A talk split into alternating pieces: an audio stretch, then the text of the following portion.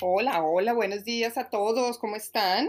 Espero que muy bien, espero que todos en vacaciones, por lo menos hayan tenido vacaciones unos días, eh, en junio, en julio. Eh, descansar es parte de la vida, qué cosa tan deliciosa y sobre todo que da equilibrio. Cuando tú descansas, balanceas tu dar y recibir. Descansar equivale a recibir has dado todo el año, has trabajado todo el año, has estado en la familia todo el año, has estado estudiando todo el año, cuando tú descansas puedes recibir, es equilibrar. Y es súper importante. Y descansar no necesariamente o no solamente significa estar frente a una playa eh, con una margarita o una piña colada eh, mirando el mar en una hamaca, o sea, eso sería como el ideal, pero no, no siempre es así. Básicamente descansar es cambiar de actividad lo que siempre estás haciendo, entonces cámbialo por otra cosa. O sea, si siempre estás en el, mismo mood, en el mismo mood de trabajo, en la misma ciudad, no sé qué, descansar puede, eh, puede ser irse a otra ciudad o puede ser quedarte en tu ciudad, pero de turista, por ejemplo. Yo hago eso a veces en Washington, cuando estoy aquí me vuelvo turista por un día y me encanta porque me voy a un museo, me pongo mis gafas, voy con mi cámara, bueno, cámara ya no se usa, o pues con mi celular y mm, y descansar hace parte de la vida, es equilibrar. Esta semana yo estuve en San Francisco, definitivamente es la ciudad que más me gusta de Estados Unidos. Yo he ido mucho por trabajo, pero no mucho a descansar y decidí tomarme unos días para conocerla, pero de otra forma, ¿no? Sin, sin afanes, yendo donde quería, fui al Napa Valley que no lo conocía, a mí me encanta el tema del vino, estudié enología muchos años y me gusta, es una cosa que llevo en mis, no sé por qué me gusta tanto, pero conozco más o menos de vino, no es que sea pues el conocido como dicen los franceses, pero me gusta mucho, me gusta probar y en Estados Unidos se hacen buenos vinos, ¿no? Creíamos que no, yo siempre creí que no y critiqué que no, pero no, mire, y ni siquiera en California se hacen, siento yo que buenos vinos, eh, blancos y tintos, no tanto tintos, pero sí, bueno, tintos algunos, porque los grandes, los famosos, el Coppola, por ejemplo, los famosos tienen viñedos allá y son bellísimos. Pero el clima de San Francisco es muy seco, es desértico y la clave del vino es el microclima, o sea, lo que está por dentro. afuera puede ser verano, pero adentro en la tierra es un invierno o es un, están en otoño, entonces ahí es la clave. Sin embargo, aquí en Virginia también hay buenos vinos, hay unos vinos espectaculares nuevos, no son vinos viejos, no se pueden comparar con un francés ni con un Malbec de Argentina, pero o un Rioja, no, pero son buenos vinos.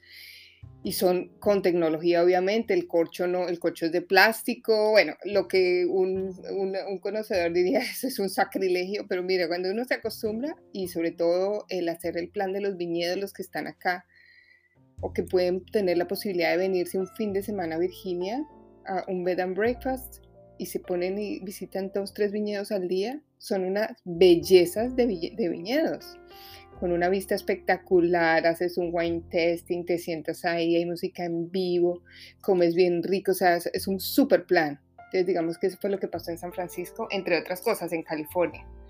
Conocer una ciudad que no tiene agite, pero que están los genios, porque para mí es un poco eso, ¿no? Todos los, los IT, todos los de tecnología, todos los que cambian el mundo, los los, que, los, los 10 de Google que cambian el mundo están ahí, los, de, los 10 de Facebook que hacen las cosas diferentes están ahí, o sea, los que cambian el mundo están ahí, los outliers, les diríamos nosotros, ¿no? Los que se salen del, de lo común. Pero me encantó eso, me encanta, o sea, tú, entras en un cuarto de yoga en el aeropuerto. Y en muchos puntos de la ciudad hay un yoga room donde tú entras, tienes ahí tus tapetes, tus mats y tú haces un poquito de estiramiento.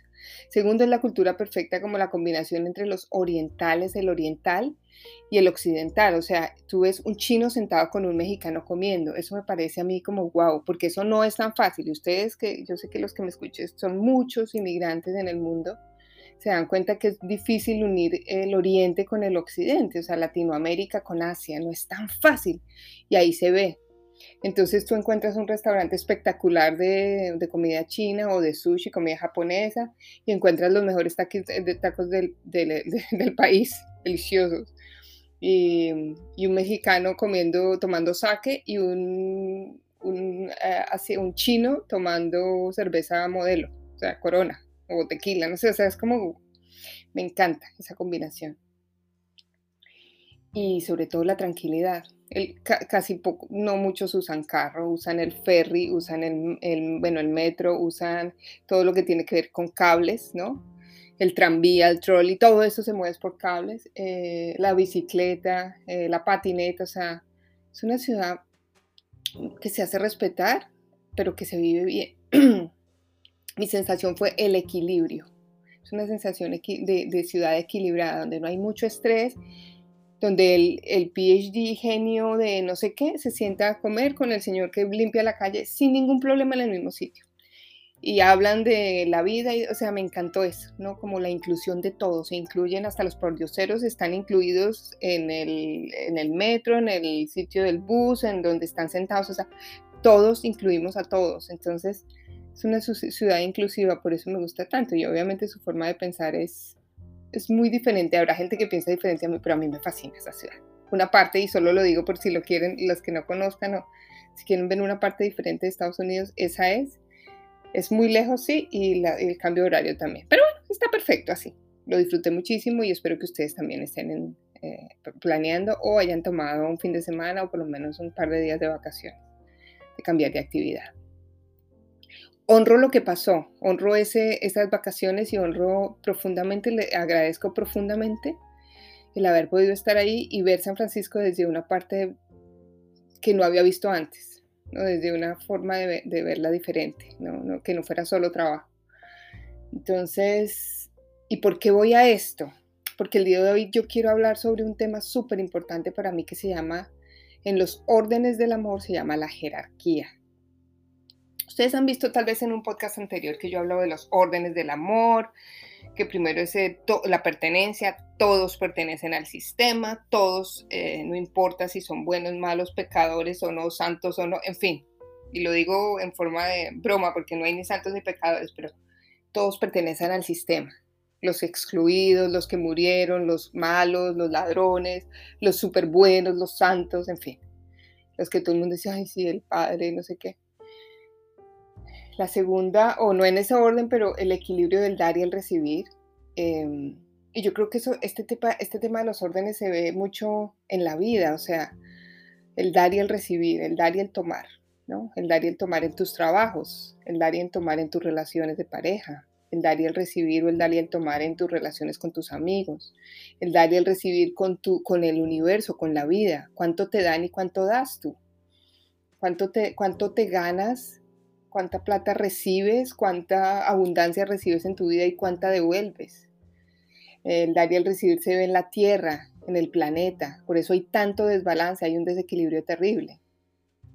Pero el desequilibrio terrible del planeta tiene que ver con los ancestros.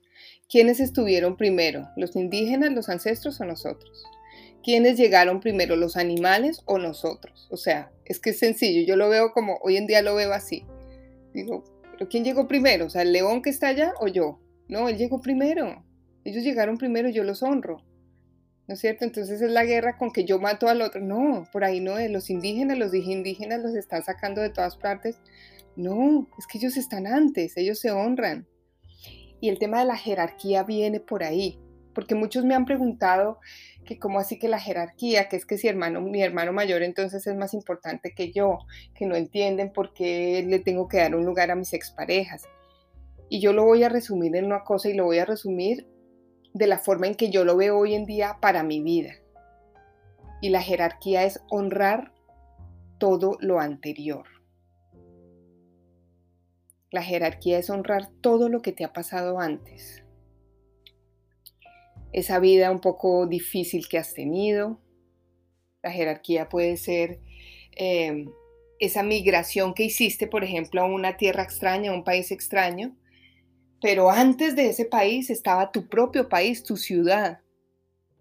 Y tal vez tú saliste de esa ciudad eh, por violencia, por miedo, porque no había oportunidades, porque les tocó salir corriendo, qué sé yo. Entonces, cuando yo puedo hacer eso y puedo mirar atrás y le puedo dar gracias o, digamos que le puedo dar un lugar, un lugar a todo en mi vida, es mucho más fácil irme hacia adelante. Hoy en día lo hago así, eh, es casi que ya es, es inconsciente, o sea, yo estoy en San Francisco y, me levanté, estaba, estaba durmiendo, o sea, inconscientemente, eh, inconsciente, consciente, eh, me levanté y lo primero que dije, gracias por esta oportunidad de estar esta semana aquí, o sea, lo honro profundamente. Ya le estoy dando un lugar a eso, ya le estoy incluyendo a eso.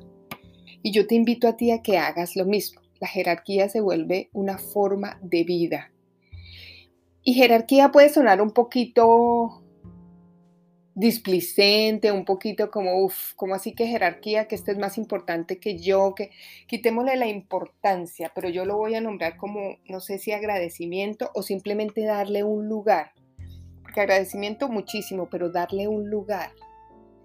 ¿Qué tal si yo empiezo a darle un lugar a ese trabajo donde me echaron una vez? Y lo incluyo y le puedo decir sí a eso. ¿Qué tal si yo le puedo dar un lugar a ese novio, a esa novia que me dejó por otro, por otra? O simplemente que no me paró, no me prestó atención, no me, no me paró bolas, como decimos en Colombia. Y, yo quedé muy triste, pero gracias a eso eh, algo pasó. O simplemente me moví despacio y me di cuenta que yo estaba equivocada o equivocado en algo. ¿Qué sé yo? Tal vez eh, le puedo dar gracias a la enfermedad por la, que, por la cual pasé o la cual pasaste o pasamos, eh, porque eso te, te, conectó con la vida, te hizo sentir que, la vida era importante y que estabas no sé cuánto tiempo en este planeta, entonces que ibas a vivir la vida con mayor intensidad y, eh, en fin, ¿qué tal si la muerte de alguien, en vez de de criticarla, de llorarla, que está bien que la llores, pero no todo el tiempo. Podemos decir, agradezco haber estado con esa persona, haberla conocido y darle un lugar en mi corazón y soltarla, liberarme y liberarla para yo seguir. Porque finalmente nuestra finalidad es seguir en la vida. No es más, es esa, es, es seguir en la vida, continuar el camino hacia adelante y pasarlo hacia adelante. Si yo no estoy en orden con la jerarquía, o sea, con todo lo que hay atrás de mí, que básicamente eso es jerarquía, lo que llegó antes, lo que me pasó, lo que, lo, que me pasó, lo que he vivido hasta ahora. Si no le doy un lugar a eso, no puedo continuar. Me bloqueo, me congelo, me quedo quieta, me quedo quieto. ¿Qué tal si le doy un lugar al duelo, a esa persona que se murió, que nunca pude hacer ese duelo? ¿O qué tal si le doy un lugar a, a tantas cosas que han pasado, a, todas las decisiones malas que he tomado. Y te empiezas a dar cuenta que lo que pasó fue como lo perfecto y que hay que honrarlo. Entonces, de eso básicamente se trata la jerarquía. Sí, jerarquía es el que llegó primero está primero. Los hermanos mayores están primero que los menores. ¿Qué quiere decir eso? ¿Que es que los quieren más? No. Quiere decir que el hermano mayor está más cerca de los padres y el hermano mayor se hace más cargo. Y si ustedes están ahí como hijos menores o ustedes se dan cuenta que tienen, si tienen hermanos menores, se van a dar cuenta que hay mucha gente, hay muchos hermanos menores que como que esos nunca llaman a los papás, que esos siempre están haciendo una cosa, están haciendo la otra. Los hermanos menores siempre están como, como en otra. ¿Por qué? Pues porque ellos están más lejos. Pero el menor, independientemente de que esté de acuerdo o no con el mayor, sí le puede dar una pequeña honra, un agradecimiento por decir, tú estás primero, tú llegaste primero. La jerarquía quiere decir que los padres están primero que los hijos, porque primero llegaron. Es que es por orden cronológico. La jerarquía quiere decir que cuando yo soy pareja, pero soy mamá, primero soy pareja que mamá. Yo primero fui la esposa, eh, la, pareja de mi esposo o de mi pareja, simplemente mi novio, antes de ser la amante. Ah, primero fui la amante antes de ser la mamá. Entonces, yo honro esa parte de haber sido la amante, de, este, estar enamorada de esa persona, enamorado, de no olvidarme de eso. Anoche estaba en el concierto de Sting, un, concierto espectacular. Me, me marcó muchísimo ese hombre, qué hombre tan espectacular. Y, había una pareja delante con una niña como de 5 años, 4 años, y la pareja de unos 30, jóvenes. Aquí la gente se casa joven, se casa joven.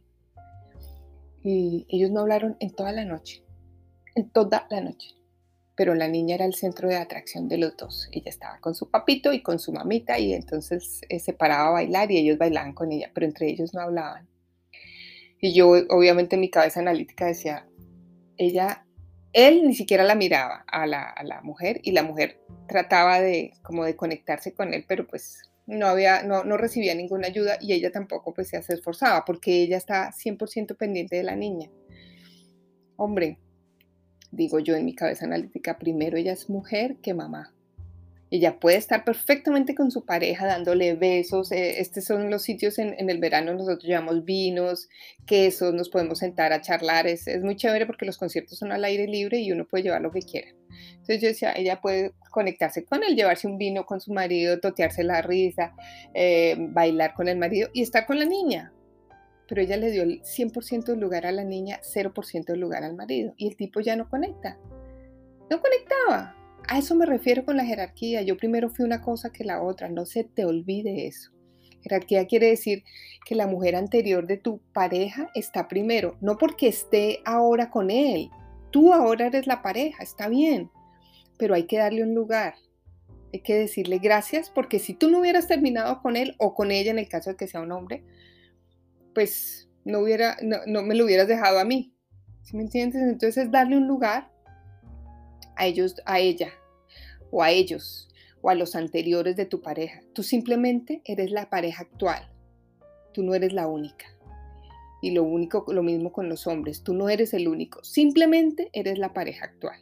Y esto es importante que lo sepamos todos. No eres tan importante. No somos tan importantes. No, es que yo soy la única. No, tú eres la tercera que ahora está contigo, perfecto. Yo soy la tercera y ahora estoy con él, perfecto. Eso no quiere decir que me vayan a dejar y que yo, no, simplemente quiere decir que soy la tercera, ya. Pero antes hubo dos, o antes hubo uno, o antes hubo 50, yo no sé. Eso es darle un lugar en el sistema a una persona, a los padres. Los padres están primero que los hijos, sí. Cuando tú te paras por encima de ellos, esta niña que yo vi anoche que les estoy diciendo, la niña chiquita, ahí empieza el desorden. ¿El desorden cuál va a ser? Pues que ella va a ser mucho más grande que sus padres. le están dando un lugar a ella que no le corresponde y ella ya aprendió a tomarlo. A sus cuatro añitos ya sabía cómo llamar la atención de los dos. Ya lo aprendió y ya lo va a hacer así.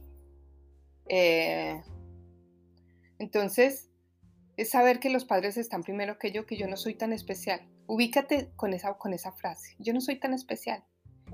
Eso a veces duele y a veces no nos gusta y a veces decimos como así, yo no soy tan especial. Pues sí, no lo somos. Y está bien no ser tan especiales. Imagínense ese lugar tan grande que nos dan a veces. Simplemente eres. Y hay unos anteriores. Eh, y está perfecto. Yo cuando era chiquita, yo soy la, la, menor de seis. La, la, mujer, pues después viene uno, mi hermano, Santiago. Pero resulta que por algún motivo mi hermana mayor me decía siempre que yo era mayor que ella y le decía a todo el mundo, pero yo era muy chiquita, yo tenía como cinco, y decía, ella es mayor, ella es mayor. Adivina que yo me creía mayor por algún motivo, entonces yo me vestía súper seria, por ejemplo. Siempre fui, mi mamá me decía, pero ¿por qué te vistes tan, como tan elegante uno a los 15? Y yo no sé, y yo no, como que yo sentía que yo tenía que ser mayor que todos porque me habían puesto ese lugar, mi hermana me había puesto ese lugar, no sé por qué, nunca hablaba con ella. Solo le dije un día, yo soy la menor, yo soy menor siete años, Pilar se llama. Yo soy menor siete años que usted, Pilar. Usted es la mayor. Ocupe el lugar suyo, mija, que yo ocupo el mío. Y solté ese lugar y dije, ay, qué delicia no ser tan especial. O sea, no sentirme pues la que, ¿no? La que todo lo puede, la que, ay, no, qué mamera. Sentirme normal, qué delicia. O sea, me, me encantó eso. Eso, eso sí que me dio como un lugar a mí, como, ay, no, no soy tan especial. O sea, qué mamera ser la que todo el mundo reconoce. No, la que todo lo puede, me decía mi hermano un día. No, yo no lo puedo todo, eso es lo que usted cree. Y yo me inventé ese cuento porque como que veía que nadie hacía nada. Cuando me volví la normal, la sexta, no, mijito, ahora ya, tranquila, hago lo que quiero, cuando quiero, soy mucho más libre, estoy en mi lugar. Y eso significa la jerarquía. Ahora ella, mi hermana, puede brillar como ella brilla, de la forma en que ella brilla, porque le gusta brillar y porque lo puede hacer perfectamente. Listo, yo feliz con eso y ella feliz con ella misma y yo feliz conmigo, ¿sí me entiendes? Antes no era así. Entonces te invito a eso, a que empieces a aplicar y la jerarquía en tu vida. Es a darle un lugar a todo lo que ha pasado antes. Un lugar especial Así que vamos a hacer un ejercicio el día de hoy para cerrar eh, nuestro podcast y te pido que, que cierres tus ojos por un momento, que te conectes con contigo, con tus ojos cerrados, vas a cerrar tus ojos el día de hoy, eh, estás en un lugar tranquilo, espero que no estés manejando, muchas veces me dicen que están manejando oyendo los podcasts, no, pues entonces lo haces cuando llegues a tu casa, ¿no? entonces, eh, vas a cerrar los ojos y vas a mirar un momento hacia adelante, solo mira hacia adelante un momento.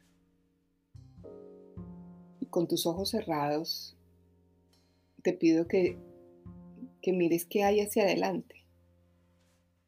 ¿Qué ves hacia adelante para ti? ¿Qué ves en tu futuro? ¿Qué ves en qué sería posible para ti hacia adelante?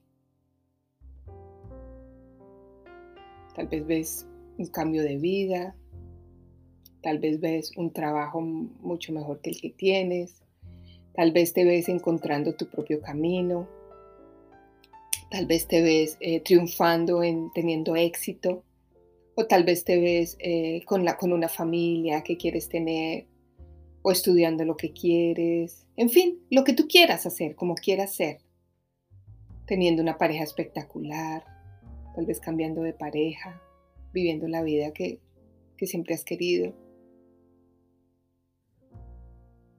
Imagínate un momento, por un momento, mirando ese futuro, tú en el futuro. La primera pregunta que te haría es, ¿cómo te ves ahí? ¿Cómo te ves ahí en ese futuro? ¿Cómo, cómo cabes tú ahí? ¿Tú sientes que ahí cabes, que, que tienes un lugar en ese, en ese espacio o no?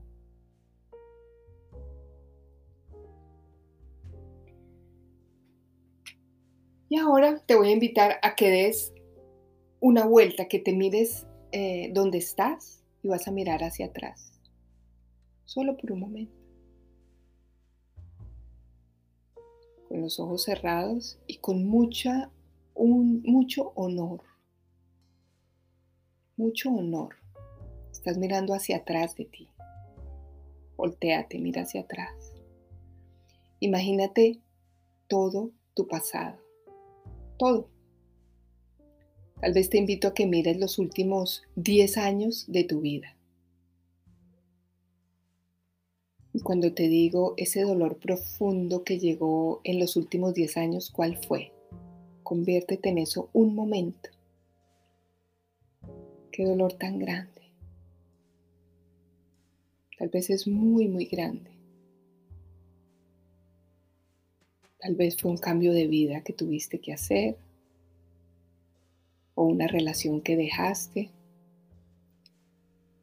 o un trabajo. Simplemente míralo y dile a eso, sí, te veo.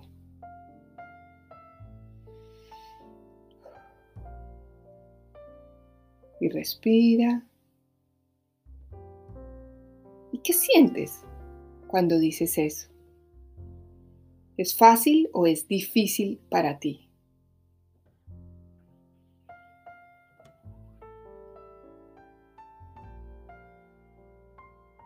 Sí, te veo.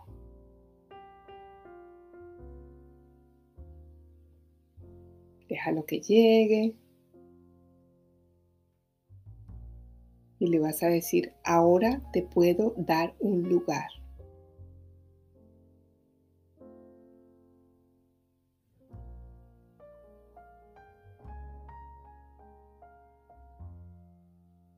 y vas a hacer una pequeña inclinación hacia adelante, una honra, una reverencia. Y le vas a decir a ese, a ese pasado tuyo, gracias. Gracias. Te pido que lo integres, que empieces a completar la frase gracias por. Gracias por cambiarme la vida. Gracias por traerme a este país. Gracias porque tu rechazo hizo que me amara más. Gracias porque me conecté con mi grandeza. Gracias porque me, me volví fuerte gracias a eso. Gracias porque pude entender lo que no había entendido antes. Y dile gracias a eso que estás viendo atrás, que tal vez duele y que tal vez no has querido mirar. Y si sientes que es difícil para ti y que no lo has podido mirar del todo, acércate un poquito, tal vez está muy lejos. Vas a darle un paso hacia adelante. Darle un paso hacia adelante. Y acércate un poco. Y si todavía no eres capaz de honrarlo, de mirarlo, de darle gracias, quédate ahí. Quédate ahí. Conectada con eso, conectado con eso. Tal vez le puedes decir te honro.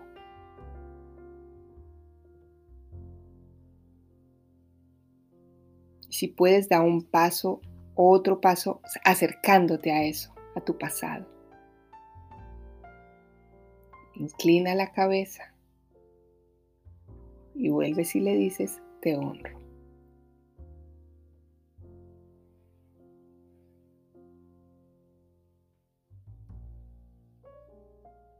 Y si necesitas hacerlo más tiempo, puedes hacerlo por varios días seguidos. Imagínate tu pasado y dile, te honro gracias. Pero unas gracias del corazón, no desde la cabeza, desde el corazón, que sí lo sientas, porque si no lo puedes sentir, no lo vas a hacer, no vas a hacer el movimiento. Y ahora te invito a que te vuelvas a voltear hacia adelante, hacia tu futuro, hacia lo que viste primero. Y vas a dar un paso adelante y te vas a parar en el futuro. O sea, ahora tú eres el futuro. ¿Y qué es lo que ves ahí en el futuro? ¿Cómo se siente ese futuro? ¿Se siente bien? ¿Se siente rico? ¿Se siente poderoso? ¿Se siente listo para ti? ¿Se siente listo para esa persona? Y si eso es así, simplemente ábrele las manos y dile, estoy listo, lista para ti.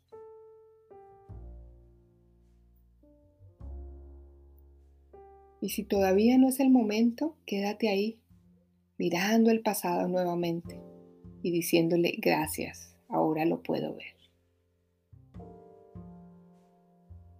Y poco a poco vas a salir de ese lugar, vas a tomar una respiración profunda y la vas a soltar suavemente.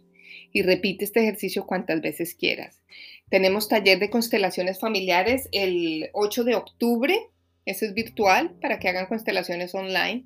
Así que, y tenemos un reto de constelaciones. Vamos a hacer una, un mes de un reto, un reto súper chévere con mamá, papá, el niño interior y la pareja. Así que te espero, escríbeme eh, para cualquier cosa que necesites y aquí sí, programa de radio próximamente les estoy avisando. Yo soy arroba Colombian Coach, María Jimena Rodríguez, y espero que tengan un gran día. Un abrazo para todos. Bye bye.